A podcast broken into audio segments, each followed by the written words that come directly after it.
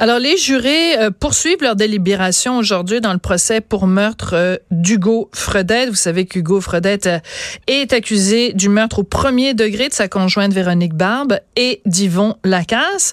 Sauf qu'il y a des éléments d'information, des éléments de preuve qui n'ont pas été divulgués aux membres du jury et dont nous, on a pu prendre connaissance maintenant que le jury est en train de délibérer. Alors, comment ça se fait? Qu'il y des éléments d'information que nous, on a, que les jurés n'ont pas? Ben, on se tourne, bien sûr, comme chaque fois qu'on a une des questions légales, on se tourne vers Nicole Gibault, qui est juge à la retraite. Bonjour, Nicole, comment allez-vous? Bonjour Sophie, ça va bien et vous? Ben moi, ça va toujours bien quand je vous parle, Nicole, parce que quand je me pose des questions sur euh, notre merveilleux système de justice, je sais que vous allez toujours y répondre de façon claire et que vous allez nous vulgariser ça euh, et que ça va être toujours, euh, ça va être clair, ce sera plus clair dans dix minutes que ça l'est maintenant. Alors, dans le cas du procès du Gaufredette, comme dans d'autres cas de, de, procès devant jury, il y a des informations dont on prend connaissance maintenant que le jury n'a pas eu en sa possession. Pourquoi? Parce que euh, d'emblée, en partant, tout ce que le jury a en sa possession, ce sont des preuves qui étaient tout à fait légales, euh, qui étaient permises, qui ont été validées. Et c'est pour ça qu'ils ont que ça. Alors, tout autre document, toute autre possibilité de témoignage, toute autre chose est débattue hors jury pour justement pas les contaminer avec une preuve qui serait illégale. Puis après ça, leur dire oubliez ça, oubliez ça. C'est facile à dire, c'est pas facile à faire. D'accord. Alors, dans les circonstances, ça peut arriver, ça arrive régulièrement. Quand on siège juge seul, on est capable d'évacuer, on le sait, on le comprend, on est formé pour ça. Mais 12 personnes qui n'ont aucune notion de ce qui est légal, pas légal, ou on peut s'en prendre un petit peu ou non, alors on fait pas ça devant eux. Tout, tout ce déblaiement de preuves se fait hors jury. C'est pour ça qu'on on le sait maintenant? Donc, c'est donc si si ça avait été devant juge seul, on se fie sur le jugement du juge, excusez le pléonasme, pour dire ben lui est capable de dire bon tel élément de preuve n'est pas considéré légal, je le mets de côté et je n'en tiendrai pas compte au moment où je vais rendre mon verdict. Mais on peut pas demander cette connaissance là ou ce cette distinction juridique à quelqu'un qui a pas une formation comme un juge. Ça on comprend très bien ça. Mais quand je regarde les différents éléments que le jury en huis clos ne sait pas. Par exemple, l'enfant qu'on ne peut pas identifier, avec lequel Hugo Fredette s'est sauvé après avoir présumément euh, tué Véronique Barbe. Cet enfant-là aurait déclaré aux policiers que c'était la victime, donc Véronique Barbe, qui avait brandi un couteau pour attaquer l'accusé, donc Hugo Fredette. Pourquoi cet élément-là n'est pas communiqué au jury? Parce que premièrement, on peut pas communiquer de l'information si le témoin ne témoigne pas. C'est, c'est, c'est, ça serait pas, euh, c'est, justement une preuve qui serait pas valide ou légale à faire. Et on aurait pu faire témoigner l'enfant. Un enfant peut témoigner à la cour, sauf qu'il n'y a pas un seul procureur, défense ou couronne qui, dans les circonstances qu'on connaît avec cet enfant-là, hmm. aurait pris cette chance-là parce que, d'abord, premièrement, il, est psychologiquement traumatisé. C'est sûr. Et pour combien de temps? Donc, on ne veut pas le faire revivre. Et il a passé du temps euh, seul avec M. Fredette dans la, dans la mhm. fuite. Et qu'est-ce qui a été dit, pas dit? Euh, il a brandi un couteau. Pourquoi elle a brandi un couteau? Parce qu'elle voulait se défendre de lui ou elle l'a attaqué? C'est un vocabulaire d'enfant. Comment mhm. l'interpréter? C'est beaucoup trop difficile. Et c'est un choix que les deux parties, il faut jamais oublier que c'est les deux ah, ah, parties. On pouvait le, le, demander. La couronne aurait pu le faire témoigner, mais on choisit avec raison. Tout le monde comprend, là, humainement parlant. Et la défense aussi, là, il y a, y a, euh, présenter un témoin, c'était tellement difficile. L'enfant de 9 ans, en plus, ils l'ont présenté, mais il était plus vieux. Il avait maintenant 11 ans. Mais le tout petit euh, enfant qui avait mm. à peine 6 ans au moment, il venait d'avoir 6 ans, c'est trop difficile. Personne n'a voulu. De toute façon, tout ce qui a été relaté autour de cet enfant-là, euh, il y a des gens qui pouvaient corroborer ou non. Ce n'aurait été qu'une phrase mais qui aurait été interprétée des deux côtés comme on voulait. Là, là. D'accord. Mais en même temps, euh, le, le, y a un autre élément. Euh, le jury a jamais su que Hugo Fredette était à l'origine de la plus longue alerte Amber de l'histoire du Québec, ni les raisons exactes pour lesquelles l'alerte Amber avait été déclenchée.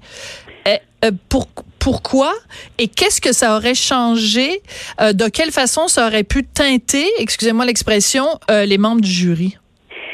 Bon, j'étais là quand ces explications ont été euh, également euh, discutées hors jury. J'ai, j'ai, et moi aussi, je me posais un peu la question. J'ai bien compris dans les directives après ça pour euh, avoir. C'est parce que l'alerte Amber comme telle, il y, a une équivalence et il fallait l'expliquer. Là, tout le monde le savait. Ça, il y a des policiers qui ont témoigné à ce fait-là au, procès.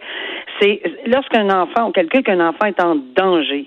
Ah. Alors ici, c'est extrêmement délicat parce que il y avait un enfant avec lui, oui, mais la théorie de la couronne, c'est que euh, le meurtre de M. Lacan, a été comme euh, c'est un meurtre en commettant une séquestration d'un enfant. Et un des, des critères de la séquestration d'un enfant, mm-hmm. la couronne dit, ben, c'est parce qu'il était en danger. Donc, l'équivalence de l'alerte Amber, automatiquement, pour le jury, pouvait les amener à dire, ah, c'est un alerte Amber, il est en danger, donc c'était, il est coupable. Alors que l'alerte Amber n'arrive pas, ça, il n'y a pas une équation avec une culpabilité. Là. Il faut qu'on fasse tout le processus avant d'arriver à savoir de la séquestration. Il y a beaucoup d'éléments là à vérifier. Alors voilà, c'était trop dangereux de leur dire l'alerte Amber pour un enfant en danger. Si vous y croyez, accompagné du meurtre, c'est un meurtre au premier degré. D'accord. Donc, ce que je comprends, encore une fois, c'est que la raison pour laquelle la justice met des gants blancs, marche sur des œufs et tourne cette fois sa langue dans sa bouche, c'est toujours pour préserver quelque chose qui euh, est essentiel et est au cœur de notre système de justice en démocratie, qui est le droit à un procès juste et équitable. Donc, si on émettait le moindre information qui aurait pu influencer le jury à porter un verdict de culpabilité, ben, même juste ce risque-là était trop grand pour, euh, pour la Cour. Tout à fait. Puis là, on commence les processus d'appel, puis dans les directives, etc. Puis on veut pas ça. Alors, c'est sûr qu'on met des gants blancs. Des fois, on en met deux paires, trois paires. Puis des fois, même avec trois paires, ben, il va y avoir quelqu'un qui va s'enfarger quand même. Mais au moins, on prend les précautions nécessaires. Parfait. Bon, le dernier élément, euh, Nicole, sur lequel je veux que vous nous éclairiez, c'est le jury ne sait pas que s'il reconnaît Hugo coupable de deux meurtres au premier, premier degré, donc euh, à la fois euh, euh bon, enfin bref, les deux personnes que j'ai nommées tout à l'heure, Véronique Barbe et, et, le, le, monsieur, le septuagénaire, s'il est reconnu coupable, il risque jusqu'à 50 ans de détention ferme, donc il serait admissible à une libération conditionnelle seulement à l'âge de 91 ans. Ça, je le comprends pas, ce, ce bout-là. Alors, il faut que vous m'expliquiez, Nicole. Parce que toute peine, ça ne ils n'ont rien à faire dans la peine euh, lorsqu'ils délibèrent. Pourquoi? Parce que certaines personnes, pour une raison X qui leur appartient dans douze têtes différentes, peut dire oh mon Dieu, je veux pas aller là parce que ah, ah, ah. je peux pas, pas, oh non, je peux pas je peux pas m'imaginer que je vais vivre avec le j'aurais mis quelqu'un peut-être 50 ans en prison, euh, ah peut-être 25, peut-être il faut que ça soit complètement libre dans leur esprit et, et ça j'étais encore présente euh, mm-hmm. lorsque la juge leur a expliqué ne vous posez aucune question sur la sentence. Ça m'appartient. Mais euh, entre parenthèses, ça va leur appartenir aussi en partie si c'est un meurtre deux. Mais en tout cas, on n'ira pas là, on verra pas. Euh, on, on, on, va devoir leur poser quelques questions. Si, si, si. Mais pas si c'est un meurtre un. Donc, c'est pas si c'est un meurtre au premier degré. Mais dans, le fond, ce que la juge leur a rappelé, c'est euh, vous, vous avez votre job à faire, c'est euh, coupable ou pas coupable, premier ou deuxième degré. Mais le, toute la partie qui concerne la sentence et le nombre d'années, ça, c'est moi qui m'en occupe. Mais c'est très intéressant ce que vous dites, Nicole. Ça veut dire que justement parce qu'il y a 12 personnes et que c'est pas des personnes donc qui ont une formation juridique. Donc c'est on veut, veut pas hein, c'est des êtres humains dont ils fonctionnent aussi avec leurs émotions. On veut pas que sous le coup de l'émotion, euh, ils rendent un verdict qui serait teinté par une forme de compassion en se disant ben là je veux pas condamner quelqu'un à 50 ans de prison. Donc il faut il faut que la justice soit complètement euh, aveugle Oui, aveugle, c'est pour ça qu'on a le signe de la balance avec la personne qui a les yeux euh, bandés, effectivement. Alors oui, c'est tout à fait ça. Encore une fois, est-ce que ces gens-là le savaient par d'autres moyens avant Tu sais, on, on, on le sait pas, mais on ne fait pas exprès pour leur pour, pour leur mettre dans le visage qu'ils ont une possibilité de, au bout de leurs doigts d'envoyer quelqu'un puis jeter la clé pour 50 ans ou, ou 25 ans ou enfin, on est certain qu'il y a des gens qui le savent, mais ça on fait pas exprès pour le mentionner. On n'en parle pas du tout. C'était très, très clair euh, et, rassurant. Je pense que ça peut être bien rassurant, Sophie, pour des gens. Oui. nous autres, notre job, là, c'est ça. Mais hmm. on s'en lave les mains pour le reste. Euh, c'est c'est pas nous, c'est pas à nous. c'est très sécurisant également de se faire dire. Puis en plus, elle a ajouté la juge. Écoutez, si vous vous trompez à quelque part ou, faites votre travail, c'est pas on vous posera jamais de questions sur le pourquoi de vos verdicts, ni la cour d'appel, ni moi, ni personne. Hmm. Et moi, si je me suis trompée, puis c'est ma job de vous diriger en droit, hmm. ne vous inquiétez pas, on va aller en appel. Puis moi, c'est moi qui ai commis l'erreur. Alors, ça repose sur moi mesdames et messieurs du jury. Hmm. C'est vraiment apaisant d'entendre ça. Puis je voyais les, les gens qui, qui, qui avaient un, coup de tête en disant Ah, OK, c'est correct. Donc, euh, ouf, on fait notre job, là, puis euh, bon, on, va faire ça euh, vraiment là, sérieusement. Parce que c'est quand même un, quelque chose d'absolument fascinant de se dire on prend 12 individus, 12 euh, hommes et femmes, euh, nos, voisins, nos cousins, nos amis, nos, nos patrons, c'est vraiment euh, choisi au hasard parmi la population, puis on leur dit, c'est une responsabilité qui est énorme, Nicole. On leur dit énorme. Et vous, vous avez donc fait des procès, mais du point de vue du, de, de, de la juge. mais, mais je suis sûre que vous êtes capable aussi de vous mettre dans la peau de ces gens-là. C'est pas, c'est pas quelque chose d'anodin. Là, il y a les, gens qui font partie d'un jury le disent. Il y a ma vie avant, puis il y a ma vie après, parce que c'est très singulier quand même comme comme comme job, comme tâche. Sophie, vous avez tellement raison que je l'ai vécu sur le match. Je, je, oui, vous l'avez mentionné, mais je, là, je le vis dans les dans la salle et, mm. et c'est il y a plein de familles, des victimes et de familles des mm. accusés. Faut jamais oublier qu'Hugo Fredette a un papa et une maman, c'est pas de leur faute, mm. et que les victimes et cette cette euh, cette espèce de, de, de, la sensation là, de, du désespoir de chacun c'est incroyable. Puis ça, c'est il y a une lourdeur. Hein? Mm. Et moi, je l'ai senti là pendant ce procès-là d'Hugo Fredette. Là, même moi qui ai siégé longtemps, longtemps, puis j'étais empreinte de ces émotions-là, puis je m'en cache pas. Ben, j'ai des pincements quand euh, je mm. me levais pour recevoir, parce que d'habitude on se levait quand moi j'entrais, mais là c'est moi qui me lève pour tout le monde là. Et c'est, j'avais encore un frisson ça ah, m'habite encore aujourd'hui. Hmm. Je les voyais rentrer, là, puis je sais combien difficile ça va être pour eux.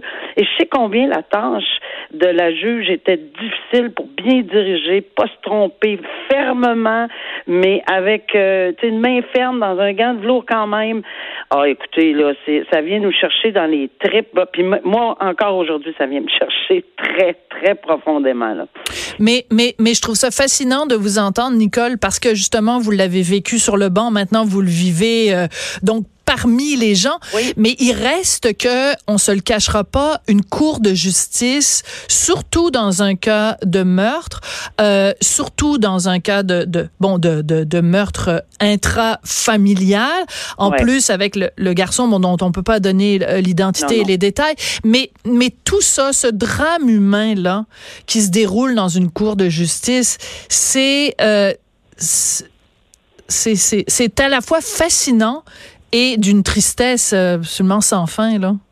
Absolument. Puis euh, vous l'avez mentionné, surtout, euh, c'est pas parce que les autres meurtres, c'est pas c'est pas triste, mais quand il y a des enfants impliqués qui soient au cœur des décès ou témoins, parce que vous l'avez mentionné, cet enfant-là, c'est incroyable. Pour les deux, là, il, mm. il, a carrément vu et ou entendu les deux décès là, dans les deux cas.